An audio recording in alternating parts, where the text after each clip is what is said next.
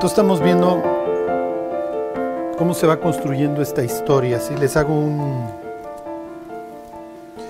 les hago un recuento. Dios hace al ser humano, para eso hace toda pues, una ceremonia, en donde habla en plural, ¿se acuerdan? Entonces dice, hagamos al hombre nuestra imagen conforme a nuestra semejanza. En el capítulo 13 de Apocalipsis encontrarán esta expresión que el Cordero fue inmolado desde el principio de la creación del mundo. Ajá. Este, lo cual está implicando que Dios está asumiendo la responsabilidad por las fallas que este nuevo ser libre vaya a,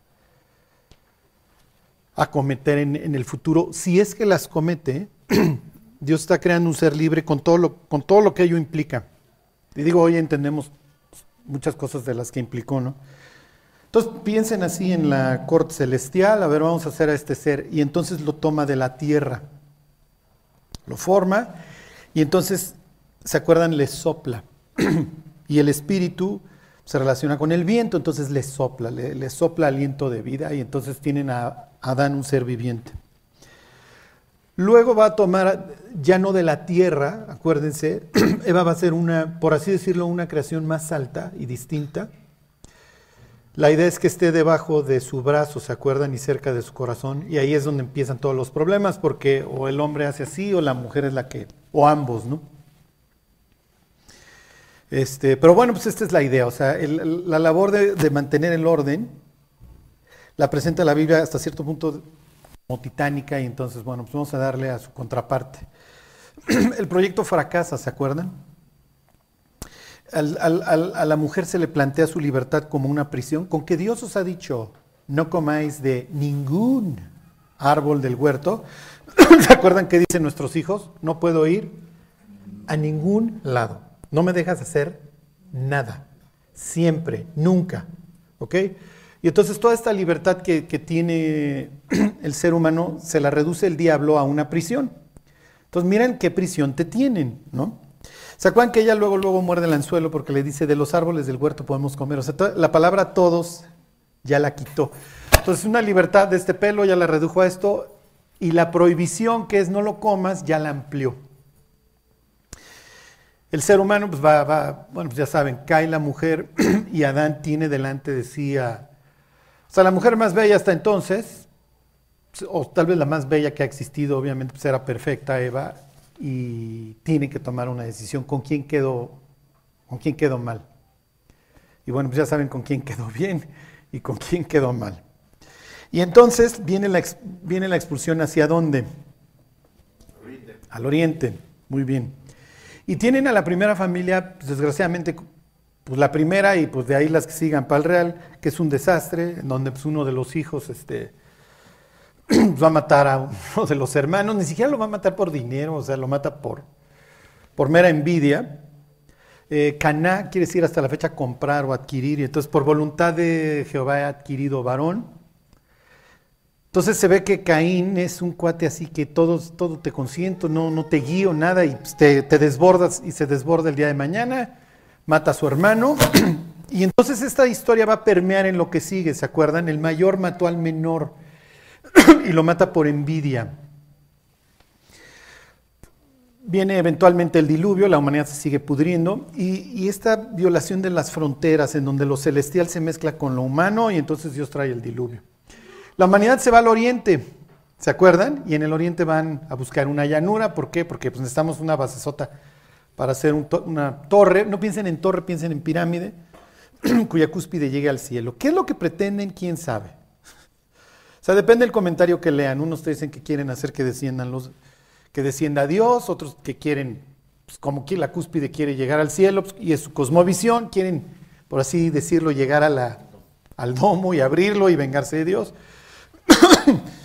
lo que ustedes quieran, la humanidad ya se piró. y entonces Dios confunde las lenguas y divide a la humanidad, ¿se acuerdan? Es lo que Pablo años más tarde dice ahí en Hechos 17 que les prefijó los límites de su habitación. Ok, y dentro de esto dispersar, él va a tomar una familia para sí y la toma de una pareja infértil. Esa es la idea, que Dios muestre su poder. Eventualmente, bueno, pues vienen errores, ¿ok? Se, tienen hijo, una madre subrogada y, con una egipcia y esto va a traer muchísimos problemas.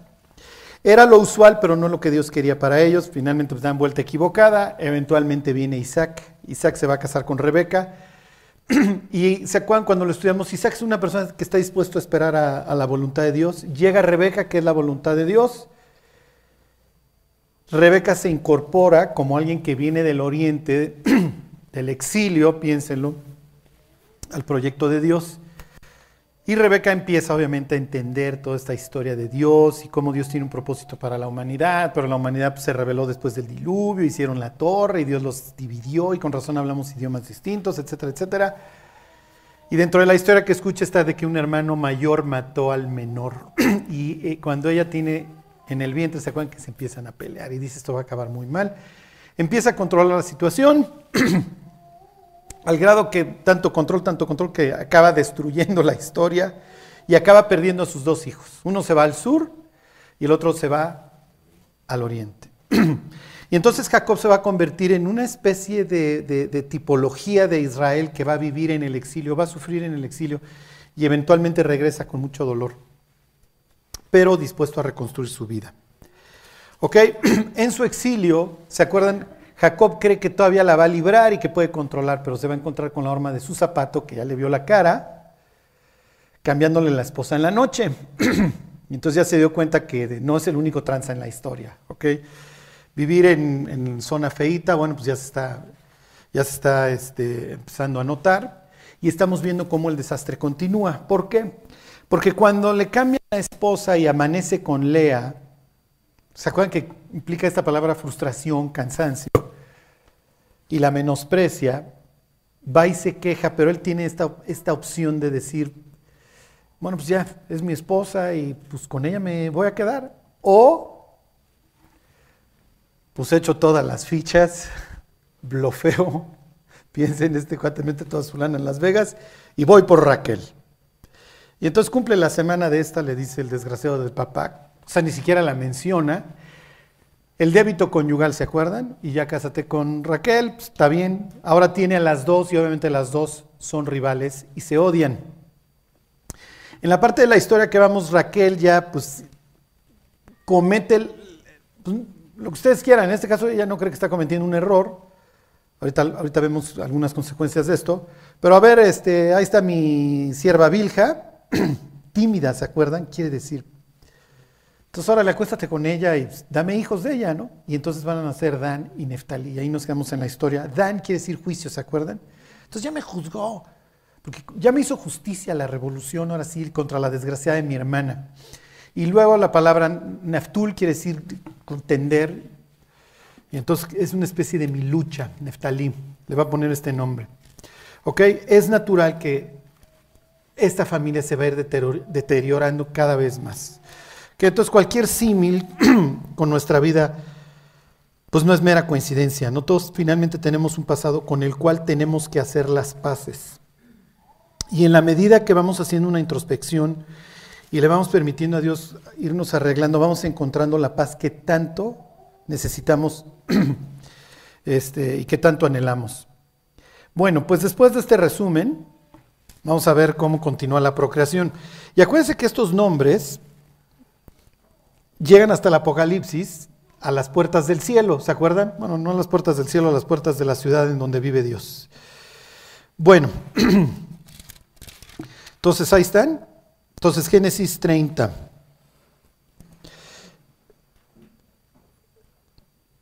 ¿En qué nos quedamos? Ok. Les leo el, el 8. Y dijo Raquel, con luchas de Dios he contendido con mi hermana. La palabra luchas ahí les digo es naftul, de ahí viene neftalí, que quiere decir contienda. He contendido con mi hermana y he vencido, o lo logré, ¿se acuerdan? Lo, lo hice. Y llamó su nombre Neftalí. Bueno, pues Lea no se va a quedar de brazos cruzados, versículo 9. Viendo pues Lea que había dejado de dar a luz, tomó a Silpa su sierva y la dio a Jacob por mujer. Nuevamente Jacob tiene que tomar una decisión. ¿Sigo agravando? O sea, porque ya tomé una vuelta equivocada, esto no debió de haber sucedido, porque además él lo padeció, él estuvo a punto de morir por una decisión similar, ¿se acuerdan? Digo, no, este, perdón, no él, pero sí su, pero sí su, su papá, Isaac, ¿ok? A Isaac ya lo andaba matando, este, es lo que implica la historia con, con Ismael. Dijo, si yo hago esto me voy a meter en problemas. Bueno, ya lo hice, pero finalmente tengo el pretexto de que Raquel es, es este, fértil, pero en el caso de, de Lea no tengo ni siquiera ese pretexto, o sea, voy a seguir agravando la situación. Pero aquí ustedes ven un Jacob que literalmente le importan un comino sus mujeres. ¿eh? Entonces nada más se dedica a conceder y a conceder y a decir, sí, órale, órale, la verdad es que no me importa, ¿no? Y además, por la única que tiene aprecio es por Raquel, a las otras tres le importan un comino, bueno, pues órale, ¿no? Pues le, le concedo a Raquel. Bueno, en este caso, pues le va a conceder también a Lea. Y ahí va, versículo 10. Y Silpa, sierva de Lea, dio a luz a Jacob. ¿Ok? Y dijo Lea, vino la aventura y llamó su nombre Gad, eso quiere decir, ¿ok? Ya, fortuna. ¿Ok? Y dijo Lea, versículo 13, para, este, perdón, este, versículo 12, luego Silpa, la sierva de Lea, dio a luz otro hijo a Jacob. O sea, que quiero más, quiero más en esta contienda contra mi hermana. ¿Ok? Y luego dice, dice para dicha mía, porque las mujeres me, me dirán dichosa, y llamó su nombre Aser. ¿Ok? Eso quiere decir felicidad. Así arranca el libro de los Salmos, ¿se acuerdan? Dichoso el varón que no anduvo en consejo de malos, es la mismita palabra. Ok, entonces, pues, pues en teoría ya voy a ser feliz, ¿no? Ya tengo cuatro hijos propios, tengo dos de la sierva que pues, finalmente llevan mi apellido y se consideran mis hijos para todos los efectos legales. Pues ya, pues yo creo que ahora sí ya mi marido ya me va a querer y no, no hay cosa que vayas a lograrle, a que, que vaya a hacer que este patán o los patanes entre los que vives te vayan a tener ningún aprecio. Ok, la historia se sigue se sigue enredando. Fíjense, esto es una chulada. Fue Rubén en tiempo de la siega de los trigos y halló mandrágoras en el campo. Y las trajo a Lea su madre. Esto es, increíble ahorita. Dice, y dijo Raquel a Lea, te ruego que me des de las mandrágoras de tu hijo. Y le contesta la hermana. Y ella respondió, es poco que hayas tomado mi marido, sino que también te has de llevar las mandrágoras de mi hijo. Y dijo Raquel, pues dormirá contigo esta noche por las mandrágoras de tu hijo. Ok, ahorita vemos qué está sucediendo. A ver, dejen ahí el dedo y vayan este, al cantar de los cantares, al capítulo 7. ok, les hago entre paréntesis. El cantar de los cantares no habla de, de Salomón ni una mujer, habla de un tipo con su esposa. Ok, entra el rey en comparación, porque el rey tiene mil mujeres, ¿se acuerdan? Y entonces viene esta expresión, las mil serán tuyas pero una es la, una mía es, para mí la mía, la única que tengo es única. ¿Ok? Entonces está narrando una historia, pues como les diré, de, un, de una pareja en todos los sentidos, enamorada, que se está casando y monógama, ¿ok? Bueno, y entonces, pues cómo se tiran la onda y cómo de repente desaparece uno y luego pues, la otra sale a buscarlo y luego este sale a buscarla, etcétera, etcétera. Pero bueno, nada más se los digo así en contexto. Se los leo desde el 10. 7.10, ¿les dije? Ah, 7.10. Espero que no hayan ido a buscar el capítulo 10 porque no existe, ¿ok? Pero bueno. Está hablando la mujer y dice, yo soy de mi amado y conmigo tiene su contentamiento. Ven, oh amado mío, salgamos al campo, moremos en las aldeas, levantémonos de mañana a las viñas, veamos si brotan las vides, si están en ciernes, si han florecido los granados, ahí te daré mis amores. Ok. Un tema que va a correr todas las historias bíblicas es la fertilidad, por una simple razón, porque gracias a ella la gente vivía. Hasta la fecha, digo, finalmente todos vivimos atados al campo, ¿no? Pero bueno, en aquel entonces no tienes a Monsanto ni a Cargill que están destruyendo la humanidad, pero que pues, hacen que cualquier tierra produzca, ¿no? Entonces, todo todo va alrededor de la fertilidad y los ritos paganos van también alrededor de la fertilidad. ¿Por qué creen que en la Pascua tienes este, huevos y conejos. tiene que ver con la fertilidad. Este, la gallina está dando, sí me explico, está fértil, está, este, y ya saben por qué se destacan los conejos, ¿no? Esos dicen que los lunamieleros parecen como conejos. Bueno, ya me entienden perfectamente, ¿no? ¿Y por qué en primavera? Porque en primavera, ok, ya está, está, pasando el invierno y más vale que empiecen los campos a dar y que vengan las lluvias, porque si no, nos morimos de hambre. Y lo que guardamos para el invierno se nos está terminando. ¿Sí se entiende? Entonces tienen estas expresiones relacionadas con la fertilidad y la primavera. Ahora ya vamos a ver, vamos a ver si ya floreció, etcétera. Y ahí te voy a dar mis amores. ¿Ok? Porque pues es la época de la fertilidad. ¿Ok?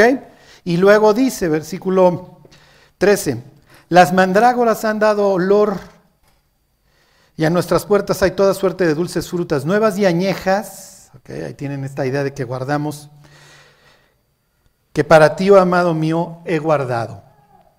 Ok, ¿qué hacen las mandrágoras?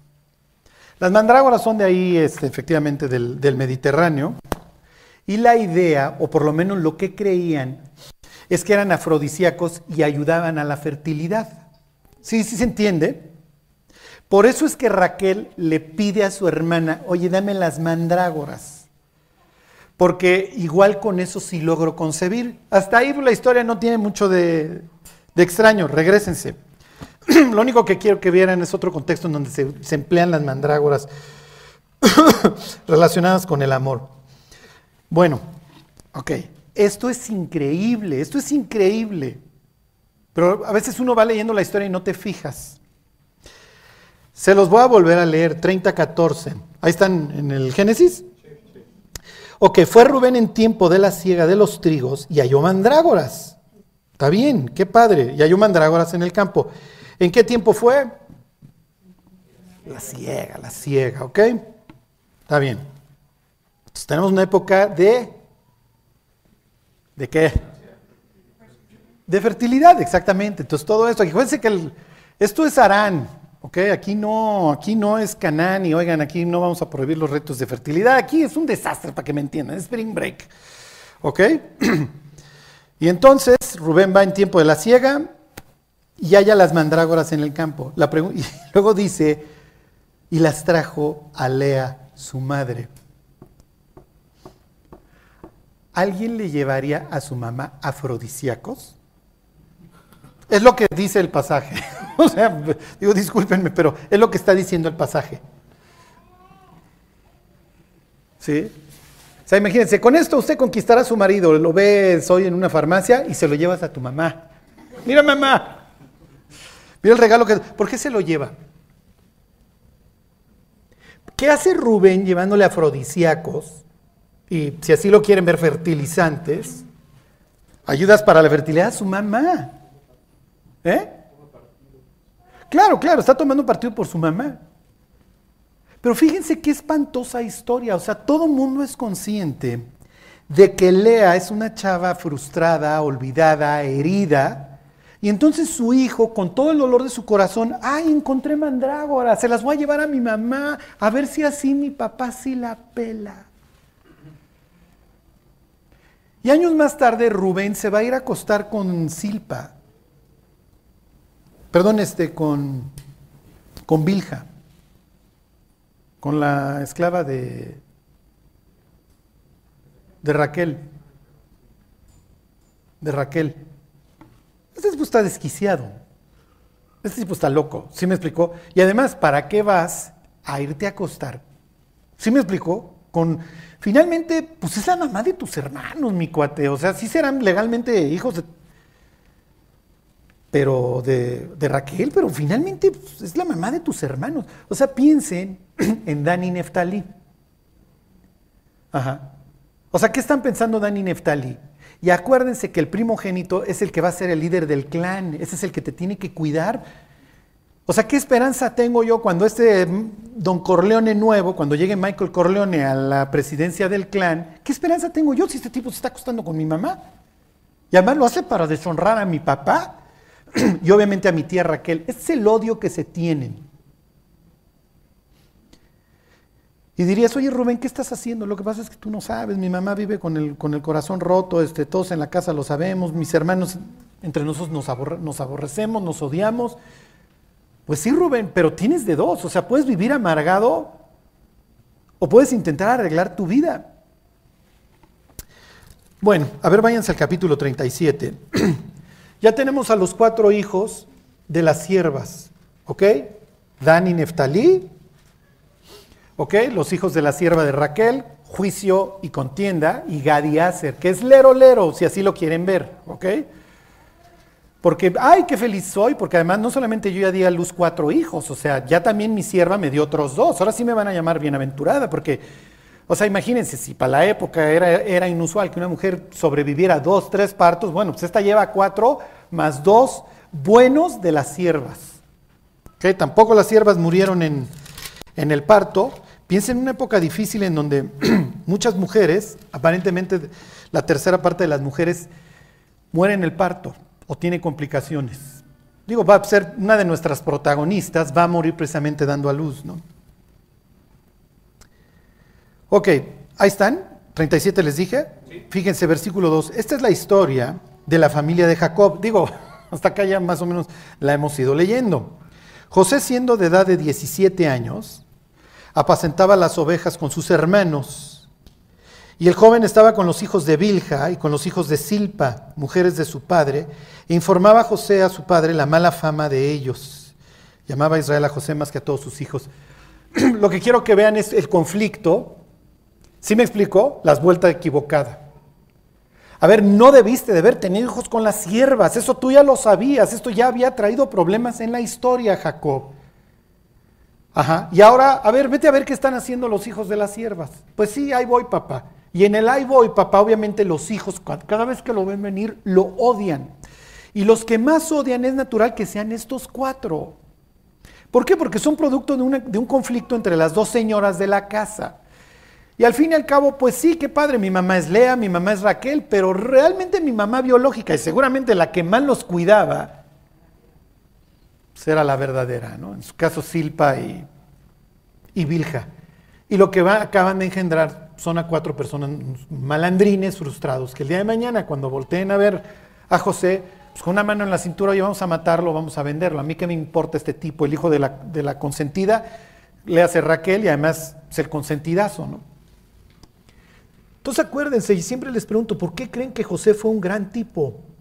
Y me dicen, es que era íntegro, es que no se acostó con la esposa de Potifar, es que esto, sí, pero eso son consecuencias. El tipo es un tipazo porque su papá quiere porque su papá lo ama. Y el amor tiene un efecto poderosísimo sobre los hijos. El desprecio, lo mismo, nada más que al revés. ¿Ok? Entonces a uno los menosprecia, casi casi pues, ha de haber conocido ya grandes a estos tipos, a Gad y Aser, se los tuvieron que presentar casi casi. Pero a José, el hijo de Raquel, la amada, así, la niña de sus ojos, bueno, pues lo ama con locura y compasión, lo va a procurar, lo va a mimar, va a estar con él toda la vida, lo que va a engendrar es un tipazo. Por eso les insisto, los cristianos llegamos a estos pasajes, piensen en Primera de Timoteo o Tito, en donde dice que el, obrero de Dios, el, obispo debe de ser marido una sola mujer, no dado al vino, hospitalario, bla, bla, bla. Y dentro de las cosas dice que tenga a sus hijos en sujeción. Pues el que no sabe gobernar su casa, pues cómo va a gobernar la casa de Dios. Y entonces hay que tener a los hijos en sujeción. Ajá. Y entonces, no puedes, no puedes, no puedes, haz, haz, haz. Sí, pero el cable por donde tienen que fluir las órdenes, y, quiten la palabra casi casi orden, las instrucciones, las enseñanzas, es la relación. Entonces queremos decirle a los hijos, a ver, no me puedes avergonzar, mi cuate, ¿sí me explicó? Me acuerdo que una vez estábamos en casa de Don Eric Aviña, hace años, estábamos viendo un partido de Broncos Dallas. Estaba el partido buenísimo y, en un silencio, porque venía una, ya saben, de esas tercera y diez que todo el mundo está esperando. Mi hijo tiene a aventarse un eruto, bueno, lo han de haber escuchado los vecinos. Se pararon a aplaudirle todo, ¿sí? Dentro de los aplaudidores, ¿quién creen que estaba? Pues estaba yo, por supuesto. Estaba chiquito mi hijo, pero Oye, Carlos, es que qué mal testimonio. O sea, tu hijo parece el líder de la rebel de los Pumas. ¿Sí me explico? Que le piden el rugido después de cuatro cervezas y.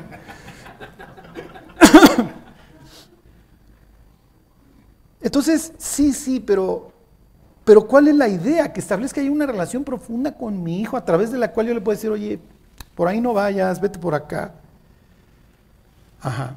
Y cuando estableces una relación profunda con alguien, entonces tienes la capacidad de influirla. Si no tienes una relación con una persona, no la vas a influir ni para bien ni para mal. Es natural que Jacob trae a su hijo favorito, José, para arriba y para abajo, se parece a Raquel. Es natural que iba a ser un gran cuate. Y los otros, pues es natural que iban a ser unos cuates, pues como, como los presenta la escritura, pues hechos pedazos. Pero bueno, Dios no, va a acabar con Jacob todavía. y acuérdense que el final de esta historia es feliz después de muchísima, muchísima tristeza. Bueno, regresense al 30.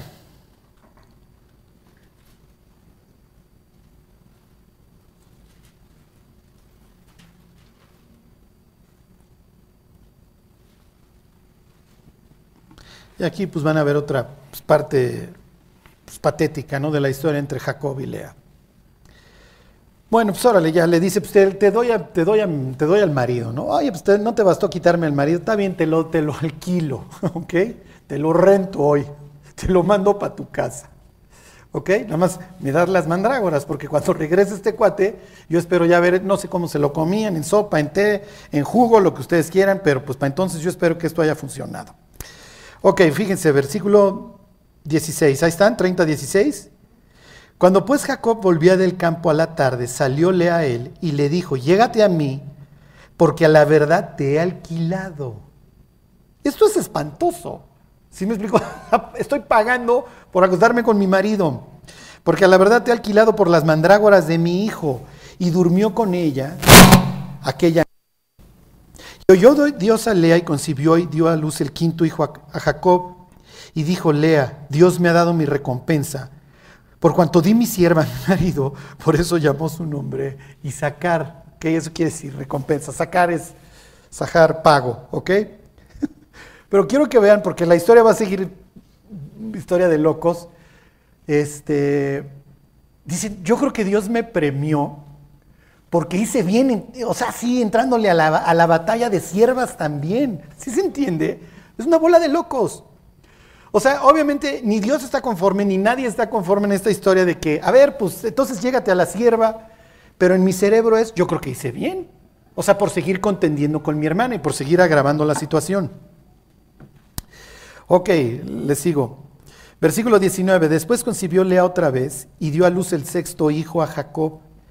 Y dijo Lea, Dios me ha dado una buena dote, ahora morará conmigo mi marido, porque le he dado a luz seis hijos. Y llamó su nombre Zabulón. Esto quiere decir algo así como, literalmente es territorio, pero implica algo así como amplitud. O sea, wow, le he dado muchísimo a mi marido y es muy probable que ahora sí quiera estar conmigo. Miren, desgraciadamente, como dice don Jeremías, maldito el varón que confía en el hombre y que pone carne por su brazo. Y eso es algo con lo que vamos a luchar toda nuestra vida. Y miren, con esto yo no les quiero decir que que no vayan a amar a sus hijos, a sus cónyuges, etcétera, para nada, ¿no? Pero intentar encontrar la felicidad en otra persona es prácticamente imposible porque le estás poniendo tu confianza en alguien que es igual de falible que tú. Y entonces cuando nosotros cualea, no, pues ahora sí le voy, a, echar todas las ganas y además mira, pues ya te di seis hijos, para la época, olvídense, esta chava es un tráiler, ¿sí? Este, o sea, tener seis hijos propios y viene Dina, ¿eh? Y quizá hubo otras mujeres que la historia no va a mencionar pues dar a luz siete hijos y andar ahí vivita y coleando, siempre con esta esperanza, hasta que llega un punto en donde dices, Lea,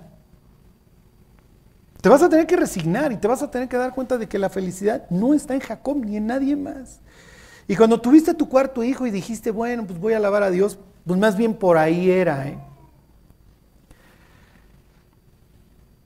La humanidad no sé si se los dije la semana pasada, encontraba el misterio, el éxtasis, todo esto en Dios, no en una persona.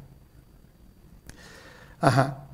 Entonces, e, esta idea de, del amor romántico, etcétera, es natural y así nos creó Dios. Es natural que lo tenemos. Si no nos enamoráramos, ¿alguno de ustedes se hubiera casado?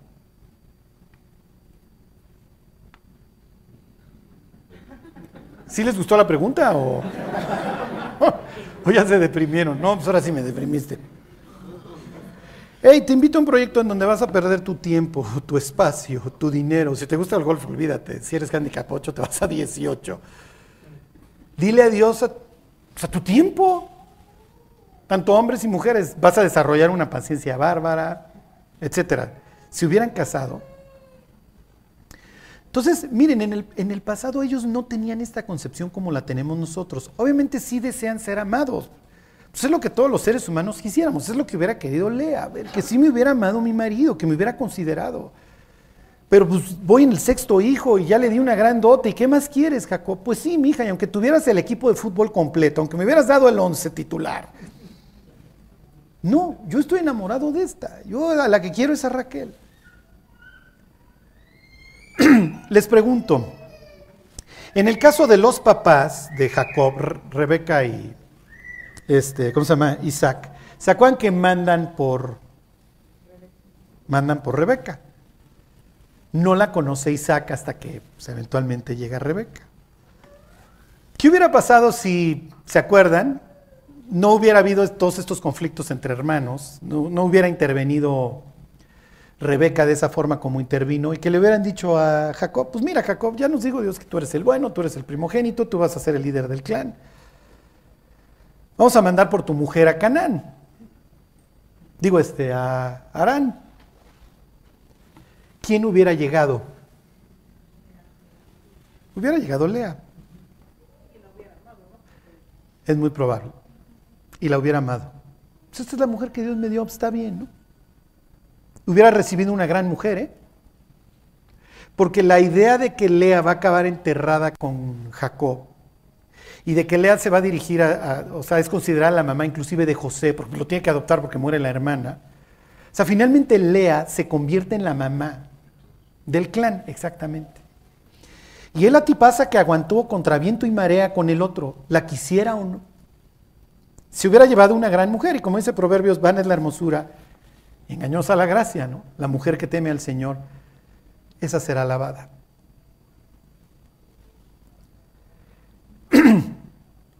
En la antigüedad, ¿se acuerdan? Las mujeres están tapadas, traen su... La cantidad de mujeres hermosas que hoy vemos, o de hombres bien parecidos, no, no lo ven en la antigüedad. Mucho más en una sociedad de estas, de honor. Este, imagínense, pues una sociedad en donde las mujeres están, están cubiertas, están tapadas, no es como hoy. Esta es tu mujer, esta es tu esposa. Y quizá en el pueblo haya dos, tres mujeres que destacan, que son guapísimas, ¿no? Son dos, tres en el pueblo. Párense en Sammons a ver las portadas de las revistas. Y no tiene que ser una revista malandrina, o sea, con que vean el quién, el Cosmopolitan, lo que ustedes quieran. Sea, la exposición que hoy tenemos hacia la belleza es nueva para la humanidad y nos está desquiciando. ¿Qué es lo que ha generado esto? Miren, yo no tengo Tinder, no, no he llegado a eso, pero entiendo que, o sea, le vas pasando las opciones, ¿no? ¿Qué genera eso? O sea, imagínense a Jacob, imagínense, este tenía de a dos, Jacob, aquí hay 400 en tu colonia. ¿Y qué va a hacer Jacob? ¿Y qué generó esto para el ser humano? Este está bien, este es un 8. Sí, pero igual ya hay un 9 más adelante. ¿Y qué ha generado esto para la humanidad? Que siempre hay una mejor opción. Y el, bueno, ya elegí esta. ¿Cuál es el mayor costo? El costo de oportunidad. O sea, ya elegí esta, pero por elegir esta, ¿qué estoy dejando de elegir? ¿Sí se entiende? O sea, porque igual si me hubiera yo esperado tantitos, unos swipes más para la derecha, todavía encontraba yo algo mejor. Entonces hoy las parejas viven una presión espantosa, porque quizá, porque siempre hay alguien mejor disponible. ¿Sí se entiende? Entonces yo hoy puedo, le tiro la onda a alguien, ya ando con esa persona. Sí, pero el día de mañana esa persona conoce a alguien mejor. En, el sentido que ustedes quieran. Más, mejor parecida, no sé, más carismática, más lana, lo que ustedes quieran. Y a Dios. Y entonces el ser humano está viviendo una tragedia tipo Lea. La humanidad se ha convertido en una Lea, porque siempre estoy anhelando que no me vayas a cambiar. Y no importa qué tanto te pueda yo dar, yo sé que siempre estoy a expensas de que te encuentres una Raquel. ¿Encuentras a alguien que te atraiga más? Y esto es espantoso. Y esto es horrible. Al grado que, bueno, pues la humanidad se va pervirtiendo y pervirtiendo cada vez más. El matrimonio como lo conocemos irá en desuso cada vez más. El dolor seguirá, desgraciadamente, aumentando. Y los seres humanos vamos a vivir en una esperanza, en una ilusión de siempre intentar encontrar algo mejor o como, o como en la tele. Y hoy tiene una cantidad de hombres que no se quieren casar porque están acostumbrados a unos estímulos brutales y entonces una relación monógama o normal no les atrae. Y dice, oye, lo que estás viendo, lo que te estás metiendo en el cerebro, no es real, son actores. Sí, pero finalmente eso yo no lo filtro en el cerebro, ¿sí me explico? Son puras escenas impactantes y eso es lo que yo estoy esperando. Pues no, y entonces hoy la humanidad tiene una invitación a vivir 100% frustrada, como lea. Entonces, ¿cuál sería la idea? Bueno, pues miren, la idea es lo que dice el cantar de los cantares, lo que leímos hace rato. Yo soy de mi amado y conmigo tiene su... ¿Se acuerdan de la palabra? Ajá. Pero la humanidad está hoy diseñada para ser una especie de hámster en la jaula que no encuentra satisfacción y que siempre cree que le están viendo la cara y que puede aspirar a algo más. bueno. Bueno, ok, este 31. 30, 31. No, 21, perdón, 21. Después dio a luz una hija, sigue hablando de Lea, y llamó su nombre Dina. Que misma idea. Uno es Dan Dan es hijo de Bilja, juicio, ¿se acuerdan? Y ahora, pues te la contesto, hermanita, ya esta hija tengo y le pongo Dina para que se te quite. Y entonces hasta niña ya di a luz y tú, bueno, no has empezado ni con los hombres, ¿no? Versículo 22. Ya ha sufrido tanto Raquel ahora de su lado y Dios va a equilibrar la balanza. Versículo 22, y se acordó Dios de Raquel y la oyó Dios y le concedió hijos. ¿Qué implica que la oyó Dios? ¿Mm? Sí, que ya está buscando al Dios de su marido. O sea, aún dentro de esta nebulosa en la que vive Jacob, algo transmite. Es una especie de Jonás que todo el mundo se va convirtiendo a su alrededor, aunque él está, aunque él está total y perfectamente perdido, ¿ok? Se convierten los marineros a los que casi mata, se convierten toda la ciudad de Nínive, todo el mundo se convierte a su alrededor, excepto él, ¿ok? Y él diría, pues yo ya era muchacho, sí, pero pues ojalá regresaras. Ok, versículo 23, y concibió y dio a luz un hijo y dijo, Dios ha quitado mi afrenta y llamó su nombre. José diciendo, añádame Jehová otro hijo. Yasaf, eso quiere decir, Yosef es el nombre de este cuate, Yasaf quiere decir sumar, añadir.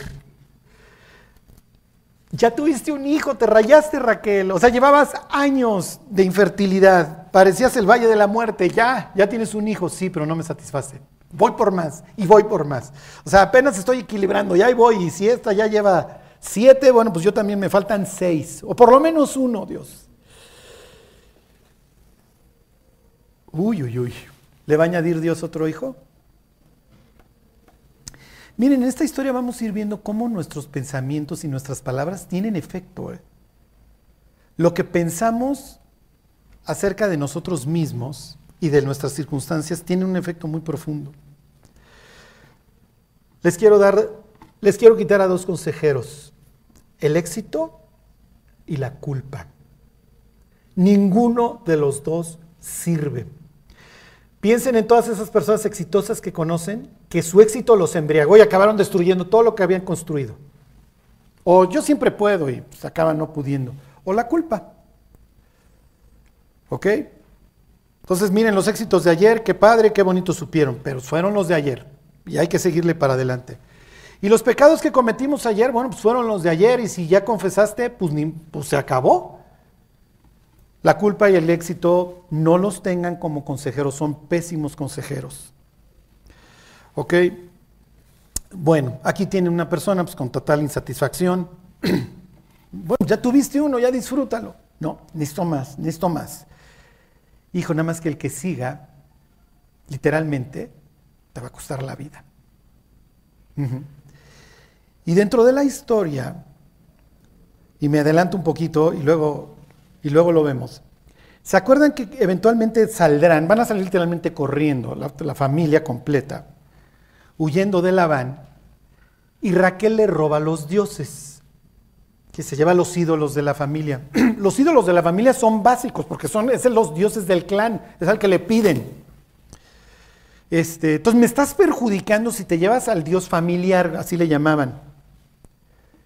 Y entonces se acuerdan que anda buscando a lo, a los, a los ídolos. Y entonces le dice Jacob, pues no me bajas de ratero, que quién no me bajas ni de esclavo, porque es lo que le implica, y no me bajas de ratero, muera muera la persona que tiene tus dioses. ¿Y quién los tiene?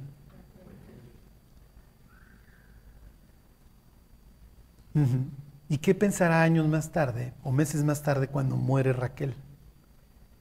O sea, finalmente el que, la, el que la enseñó a todo esto, y digo, fue la voluntad de Dios que se fuera Raquel, o sea, no la sentencia de, no es que las palabras de Jacob la hayan matado, lo que quiero que vean es todos estos pensamientos. ¿Qué habrá pensado años más tarde Jacob así en sus meditaciones? Hijo, es que yo dije que el que los, los hubiera robado que se muriera.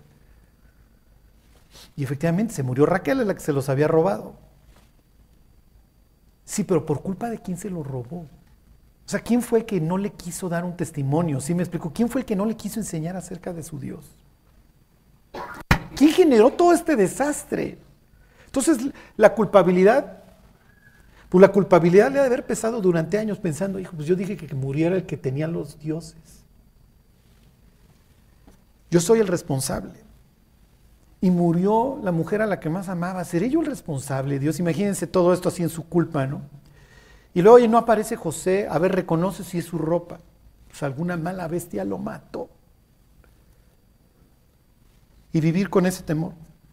Y luego dijo el cuate ahí del siervo de Faraón que tuviéramos, que lleváramos a, a Benjamín. Pues, ¿Cómo crees que vas a llevar a Benjamín? ¿Vas a hacer descender al, al Seol mis canas con, con llanto, con dolor? O sea, todas estas vueltas equivocadas, años más tarde se van ir, se van a ir apareciendo en forma de lágrimas de todos estos protagonistas. Bueno. Esto que va a suceder es natural, porque finalmente lo que va a demostrar es que Jacob efectivamente tenía este deseo de tener hijos con Raquel.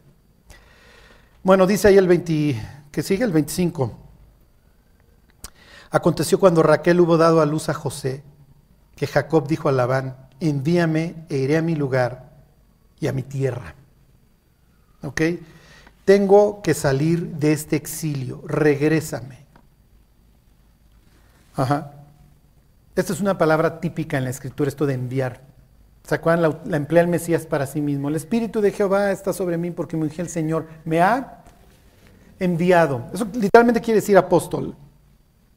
Jesús envía a los discípulos de dos en dos para que empiecen a reclamar primero la tierra de Israel y luego los envía por todo el planeta para que recuperen a las naciones. Lo que está implicando es regrésame a donde soy. Ya acabó mi exilio, envíame de regreso ya pasó el exilio. ¿De dónde sacas? Porque la mujer que amo ya concibió. Y entonces quiere decir que Dios me está escuchando. Es tiempo de que yo regrese. ¿Sí se entiende? Ya pasaron 14 años. Yo ya te chambié, mi cuate. Ya es momento. ¿Se va a regresar? No. ¿Por qué creen que no se regresa? ¿Mm? Sí, le dice, oye, quédate. Y entonces él pudo haber dicho, no, no, ¿sabes qué? Pues ya me voy. ¿Por qué se queda? Por machaca. ¿Ok? Si no, no piensen en algo noble, están pensando, Charlie, ha de ser algo. No, se, va a quedar por lana. ¿Ok? La Biblia pues, muestra nuestra naturaleza. Y este cuate va a preferir sufrir con Labán que tomar la decisión de regresarse. Además de que regresar, regresar ¿qué implica? Enfrentarse a su hermano. Ajá, enfrentarse a su hermano. Enfrentar, enfrentar tus, enfrentar tu vida. Piensen en el pródigo. El pródigo pues, obviamente no quiere regresar, está derrochando toda su lana. Pero finalmente cuando llega la posilga, literalmente al inframundo con los puercos, ¿cuántos jornaleros hay en la casa de mi padre y yo aquí muero de hambre? ¿Se acuerdan que el jornalero le va peor que al esclavo? Ese, si le dan chamba ese día, pues comió ese día y si no le dieron chamba, por eso es jornal. Y él sabe que cuando regrese, él va a ser este, la burla del pueblo, el fracasado. Además, ya se acabó la lana y era una lanota. Y pues ni modo, sí, pero la otra opción es morirme de hambre en esta posilga. Y entonces, ¿se acuerdan que se fue a una provincia apartada? Y el hecho de que se haya rejuntado con un tipo que tiene puercos implica que no es judío y que se dedica, piensen en a lo peor. Entonces ya llegó a su exilio, ya llegó hasta el inframundo. Entonces, decía el Deuteronomio, ¿se acuerdan? Y te pondrá el Señor por cabeza y no por cola, y estarás encima y no debajo. Y entonces cuando ya le trabajo a un gentil para cultivar marranos, ¿qué implica? Exactamente. Exactamente. Toqué fondo y además yo le trabajo a un gentil. Y todas estas promesas de ser el pueblo elegido de Dios y que yo prestara a las naciones, pero ellas no me prestaran a mí, ya se revirtió. Ya llegué a lo peor. O sea, piensen en los fariseos escuchando esta historia. Y la historia ya había tenido lugar en la Biblia. ¿Se acuerdan? Absalón regresa y cuando Absalón regresa del exilio, ¿qué le dice David? Lárgate a tu casa y no veas el rostro del rey. Es lo que están esperando los fariseos en la historia. Cuando regrese este fracasado, a ver, mi cuate, lárgate, te vas a fletar toda la calle principal, las miradas, los escupitajos, las risas, los insultos. Y ya que llegues a la puerta de mi casa, tocas, que te salga a ver el mensajero y te diga ponte a chambear y empieza a hacer méritos. Y en la historia que cuenta Jesús, pues el vuelco es brutal, porque el padre de familia, ¿se acuerdan? Corre. No lo hacían, en una sociedad de honor el hacendado no corre. ¿Qué piensa un presidente? Corriendo, no, lo hace, ¿ok? Entonces la idea aquí es que sale corriendo, se le cuelga el cuello, como se le cuelga don Esaú en la historia de Jacob y Esaú. Y lo perdona, e inmediatamente dice, póngale el anillo, porque este mi hijo era muerto y revivió, estaba perdido y lo encontré. Así va a acabar nuestra historia, pero en, pero en la mente de Jacob es, si yo regreso del exilio, como el pródigo, me voy a tener que exponer a todo lo que perdí. Y me voy a exponer al vituperio, porque además yo soy un tranza y salí por tranza. ¿Y si me encuentro a Esaú? Además, ¿cómo voy a regresar? Pues es muy probable que regrese yo fracasado. Ahora, si me quedo y ya regreso con machaca. Ok, versículo 26. Perdón, este, sí. Dame mis mujeres y mis hijos por los cuales he servido contigo y déjame ir, pues tú sabes los servicios que te he hecho. Y Labán le respondió, halle yo ahora gracia en tus ojos y quédate. He experimentado eh, perdón, ¿en dónde estoy? Este, ah, perdón, este sí, Labán le respondió, ay yo, ahora gracia en tus ojos y quédate, he experimentado que Jehová me ha bendecido por tu causa. Y dijo, le contesta, bueno, y le dice, señálame tu salario y yo lo daré. Y él respondió, tú sabes cómo te he servido y cómo ha estado tu ganado conmigo, porque poco tenías antes de mi venida y ha crecido en gran número, y Jehová te ha bendecido con mi llegada, y ahora, ¿cuándo trabajaré también por mi propia casa? Y él dijo, o sea, en, pocas palabras está diciendo, yo he sido un asalariado y no tengo nada, no tengo con qué regresar. Está bien, dame tu, pídeme tu salario. Ok, dime qué es lo que quieres. Versículo 31. ¿Qué te diré? Y respondió Jacob, no me des nada. Si hicieres por mí esto, volveré a apacentar tus ovejas. Yo pasaré hoy por todo tu rebaño, poniendo parte todas las ovejas manchadas y salpicadas de color, y todas las ovejas de color oscuro y las manchadas y salpicadas de color entre las cabras, y esto será mi salario. Está bien, ¿no? Este, no sé, ¿se acuerdan del chiste de, de Manolo y Venancio, que no saben cómo repartirse los cerditos? Entonces dice, pues córtale la oreja a uno.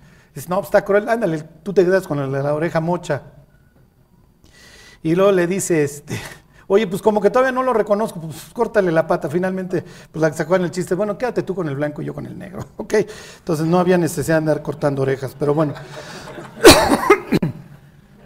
Aquí pues, nos ponemos de acuerdo muy fácil. Las, blancas, las cabras blancas, da igual, ¿ok? Las cabras blancas son tuyas, las las cabras negras son míos y las ovejas rojas son tuyas, o las cafés y las blancas son mías. ¿Y qué es lo que van a hacer a continuación? Estaba bastante claro, ok, versículo 33. Así responderá por mi honradez mañana, cuando vengas a reconocer mi salario. Toda la que no fuere pintada ni manchada en las cabras, y de color oscuro entre mis ovejas, se me ha de tener como hurto. Está muy fácil. Dijo entonces Labán, mira sea como tú dices. Lo más probable es que las que escoge Jacob son las menos, no, no le va a ver la cara al otro, pues es imposible verle la cara a Labán, ¿no? Y Labán apartó aquel día los machos cabríos manchados y rayados, y todas las cabras manchadas y salpicadas de color, y toda aquella que tenía en sí algo blanco, y todas las de color oscuro entre las ovejas, y las puso en manos de sus hijos. Y puso tres días de camino entre sí Jacob, y Jacob apacentaba las ovejas de Labán. O sea, se acabaron de poner de acuerdo qué es lo que hizo este tipo. Ah, pues si las negras eran las de Jacob, todas las negras, hijos, órale, agarren todas las negras. Está transando a Jacob. Le está viendo la cara. Cuando la Biblia dice que puso tres días de camino es que hay una gran separación. Eso es lo que implica. Es la misma expresión en el Éxodo que le dice Moisés, déjanos ir tres días de camino. Y lo que está implicando es, ah, tú quieres una separación muy grande de Egipto, Moisés, y eso no se puede. y entonces, ¿quién es Jehová? Y pues tal Jehová ni lo conozco y hagan lo que se les pegue la gana. Bueno, ok, y viene aquí la experimentación genética, se va a parecer doctor Frankenstein, ok. 37. Tomó luego Jacob varas verdes de álamo, de avellano y de castaño, y descortezó en ellas molduras blancas y descubriendo así lo blanco de las varas. Bueno, pues es que esto me va a generar unos ciertos colores en las crías. ¿Ok? Y puso las varas que había mondado delante del ganado en los canales de los abrevaderos del agua donde venían a beber las ovejas, las cuales procreaban cuando venían a beber. Así concebían las ovejas delante del agua. Harían borregos listados, pintados y salpicados de diversos colores. Y apartaba Jacob los corderos y ponía con su propio rebaño los listados y todo lo que era oscuro del, del hato de Labán. Y ponía su hato aparte y no lo ponía con las ovejas de Labán. Y sucedía que cuantas veces se hallaban en celo las ovejas más fuertes, Jacob ponía las varas delante de las ovejas en los abrevaderos para que concibiesen a vista de las varas. Eso parece muy confuso, pero es una experimentación genética que está haciendo este tipo. No sirve. Que la historia tiene algo más. El caso que este cuate agarra el avellano y todas estas cosas los pela y pone las varas en el donde abrevan. Ahí es donde se apareaban las ovejas. Y entonces a todas las fuertes las llevaba que se aparearan Creían las personas que si tú veías ciertos colores en algún momento, eso iba a definir el color de tu ganado o el sexo de tus hijos. Entonces piensen en parejas que llevaban a cabo esto, que ya tuvieron tres hijas, pero todavía no tuvieron un hijo y necesitó alguien para el clan, para que sea el primogénito. Bueno, vamos a poner estas cosas y así pues, tenemos relaciones viendo estas cosas y el hijo van a ser varón. ¿Charlie funciona? Obviamente que no. es un rito mágico. ¿Qué te está implicando esto? Que Jacob espiritualmente, ¿dónde está? En la estratosfera. Lo cree, él cree que es así. Entonces voy a poner estas chunches. Lo que sí entiende Jacob, y en eso sí tiene razón, es que si traigo a las fuertes y las, las junto puras fuertes con fuertes, pues sí, es muy probable que me salga una fuerte. Eso sí, Doctor Mendel estaría de acuerdo contigo, Jacob. En lo demás ya no tanto, ¿sí? De los colorcitos del avellano y el castaño, pues eso ya no.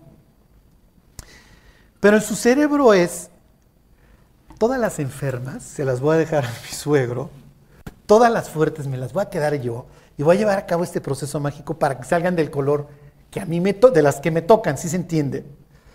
Lo que la historia está resaltando es que tiene un par de patanes tranzas que se están viendo la cara todo el día. Estos son los protagonistas de la Biblia. Como les platicaba yo una vez, yo tenía un cliente que se llamaba Jacobo, y entonces un día le digo al gerente de ventas, nunca le vayas a dar crédito a este cuate. Y entonces este se ofendió. Me dice, ¿por qué, Carlos? Digo, porque te llamas Jacob. ¿Sabes qué quiere decir Jacob? No, tranza. El señor era judío y entonces a la semana siguiente llegó. Ya fui con el rabino y me dijo que no es cierto todo lo que tú dices, que Jacob no era ningún tranza. Oh, maestro, ¿no han leído la historia? O sea, se tranza al hermano, se tranza al papá, se tranza al suegro. Esto se quiere transar a todo el mundo. Y el suegro en este caso también a él. Ajá. Bueno. Ok, versículo 42. Este, pero cuando venían las ovejas más débiles, no las ponía, así eran las más débiles para Labán y las más fuertes para Jacob. Es un tranza, ya no le interesa. ¿Qué es lo que dice la Biblia? El que cuida de los intereses de su Señor tendrá honra. Este no está cuidando de los intereses de su Señor, este está cuidando de sus intereses y todo lo que sea enfermo se lo quiere dejar a su Señor. Lo odia. ¿Tiene razón para odiar a Labán? Sí, sí tiene muchas razones. ¿Le valió la pena haber odiado a su, a su suegro? Y aquí viene lo importante en la historia. ¿eh? Versículo 43. Y se enriqueció el varón muchísimo y tuvo muchas ovejas y siervas y siervos y camellos y asnos. Esto no es lo importante, lo único que está implicando aquí Dios es que Dios está eh, este, bendiciendo a Jacob aún en su exilio tal como lo hizo con Abraham en Egipto. ¿Ok?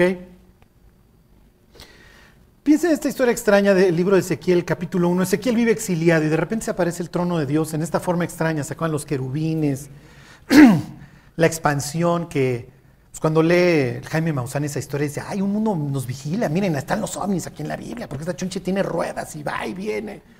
Y dices, mi cuate, o sea, no tienen la más remota idea de cómo representaban los tronos de los dioses en aquel entonces, los antiguos.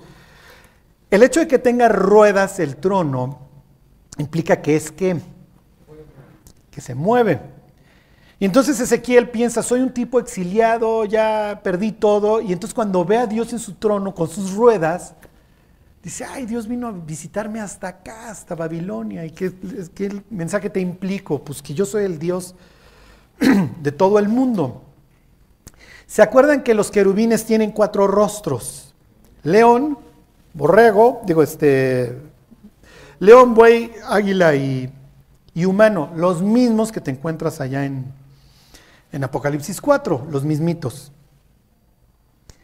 Este, uno de los padres de la iglesia, no me acuerdo quién era Eusebio, uno de estos decía que eran los cuatro evangelios. Y dices, qué romántico, pero no.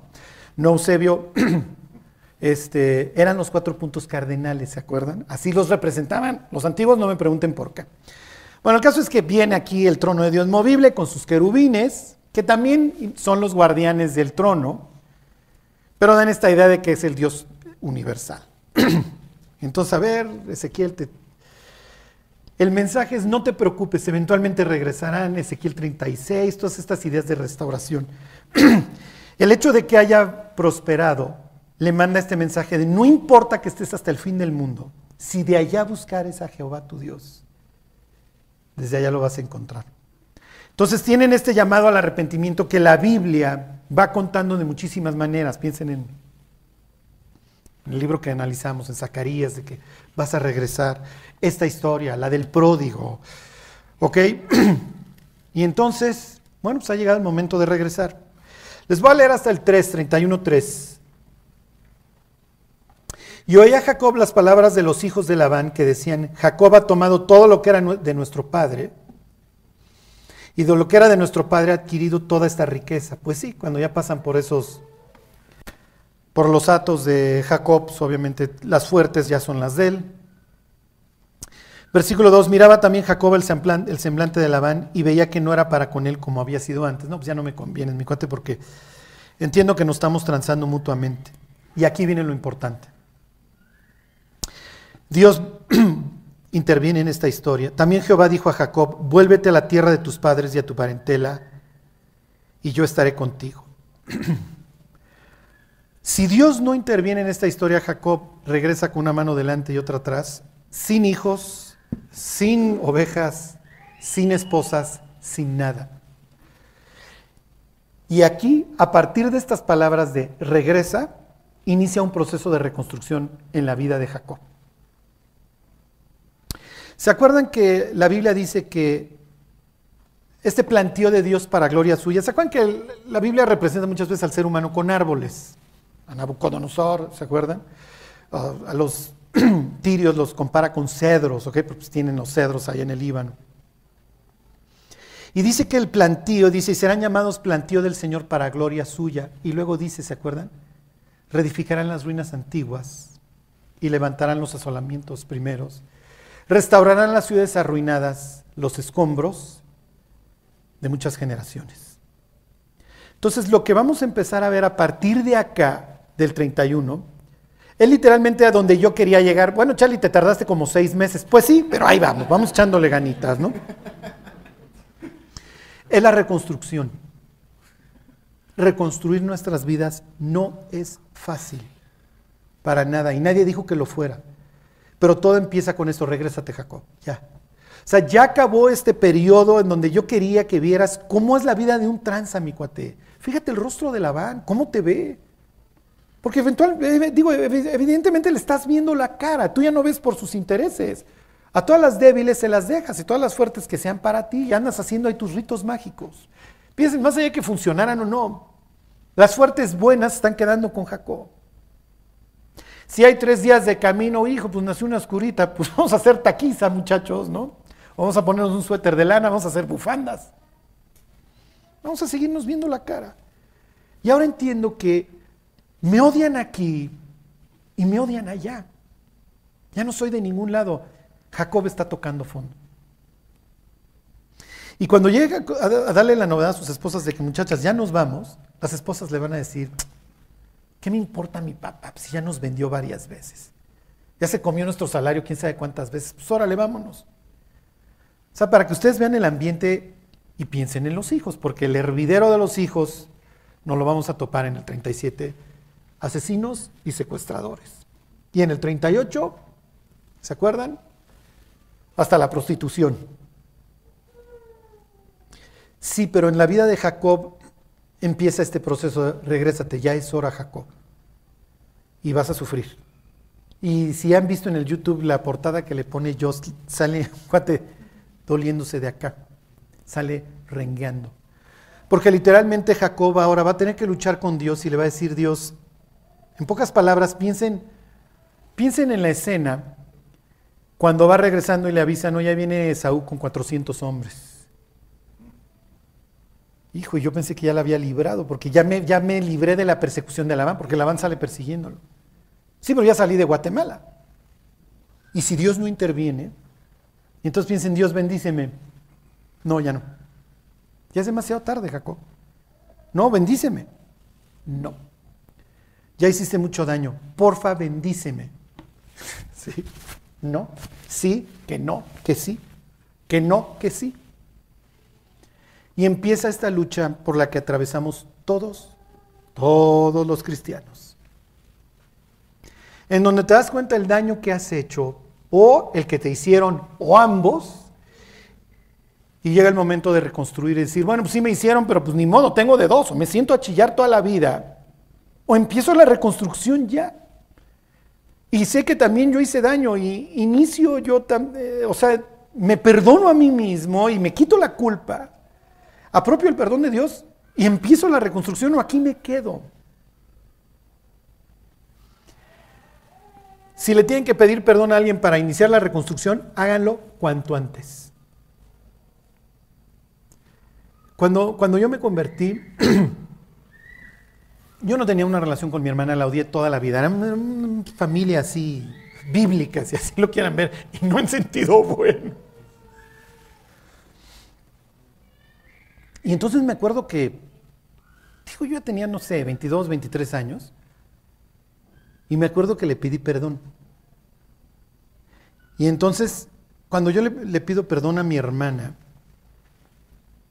mi hermana, a mi hermana yo la amo y la adoro y es de las personas más nobles que yo conozco sobre la tierra, me contestó y me dice, no tienes nada que pedirme perdón. Sí, te entiendo perfecto. Cuando yo nací, pues mi papá a ti nunca te peló y cuando yo nací, a mí me amaba. Como diciendo, entiendo de dónde venía toda este, esta frustración, este rencor, ¿no? Y le dije, sí, pero aún así, pues no, no, no justifica, ¿no? Y me dice, tú estabas chico. Pero se los cuento como un momento liberador en mi vida de tengo que reconstruir y, yo he hecho daño y una de las personas que más he dañado en, mi vida fue mi hermana. Y hay veces en donde nos piden, uno es al que le piden perdón, ¿no? Y ahí es donde pues, perdonas y te das cuenta, se acuerdan que liberas a un preso y el preso eras tú. Cuando alguien te ofende y te pide perdón, te hace mucho más fácil perdonarlo, ¿están de acuerdo? Tienes a la persona enfrente y arrepentida, te manda el mensaje de que si tuviera la opción de volverlo a hacer, no lo haría. Cuando nos la complican es cuando, cuando no hay arrepentimiento en el de enfrente, pero aún ahí es donde tienes que llegar a la conclusión, no puedo mantenerme yo en la cárcel, ¿no? Si él se quiere mantener en, en su amargura, está bien, pero yo no. Yo todavía tengo una vida por delante. Y lo mejor, no solamente reconstruimos nuestra vida, ¿eh? Reconstruimos la vida de, muchas personas que nos rodean. Y les termino con una anécdota, no se las voy a decir por favor, ¿ok? No, no, no me dan puntos en el cielo, pero, pero se las quiero platicar porque no nos damos cuenta de lo que Dios está haciendo a través de nuestras vidas. Sucede que en un Oxxo en Puebla, y algunos de ustedes ya les he contado esta historia, estaba una persona que trabaja para una armadora de carros. Y entonces estaba hablando de coches. Sí, no, y no llegó el embarque, o lo que haya sido de lo que estaba hablando en Puebla. No que fue en Puebla. Y entonces, esta historia me la contaron en una convención en Las Vegas, porque me dice un cuento, oye, te quiero contar esta historia. Sucede que estaba una de mis personas en Puebla hablando de carros. Esto me lo dice el de la armadora. En la fila del Oxxo. Entonces se ve que está hablando en voz alta. Y cuando llega la caja, le dice el cuate, el cajero, ¿conoces a Carlos López de Nava? Dígame que tú estás... Sí, sí lo conozco, o sea... No conozco así bien bien lo que le dijo, pero dentro de las cosas que le dijo, si ese cuate no se hubiera atravesado en mi vida, yo no estaría aquí. Si yo estaría muerto. Algo así le dijo yo, si hubiera sido drogándome. Pero pues, él se dedicó a, esparcir el Evangelio ahí en el reclusorio sur y pues yo estuve dentro de su auditorio y mi vida cambió. Esto tiene 20 años o más, ¿eh? de que yo dejé de ir al reclusorio en 2003 o 2004. Y entonces me lo, me lo está platicando el otro como, oye, imagínate esto que pasó y el cajero del Oxxo y vino y me lo platicó y te lo quería yo contar. Cada día que nos levantamos y pensamos, hijo, Dios puede hacer algo a través de mi vida. Y tengo esta decisión en mis manos de si quiero o no quiero. De si quiero ser usado o no quiero ser usado. y es una decisión que finalmente tomamos todos los días. Y bueno, si seguimos hoy hasta aquí es porque Dios ha querido. ¿eh? Y queda seguramente todavía mucho trecho. Bueno, vamos a orar y nos vamos. Dios te queremos dar las gracias por todo lo que hasta ahora pues tú has ido logrando en nuestra vida. Entendemos, Dios, que todavía queda muchísimo trecho adelante, muchas cosas que arreglar, Dios. Y que Dios, si seguimos respirando es porque todavía somos útiles. Ayúdanos, Dios, a no, a no perdernos en el camino, Dios, y pon en el corazón de cada uno de los que están hoy aquí el escuchar tu voz, Dios, y el responder al llamado que tú hoy les estás, haciendo. Que así sea, Señor, te lo pedimos en el nombre de Jesús. Amén.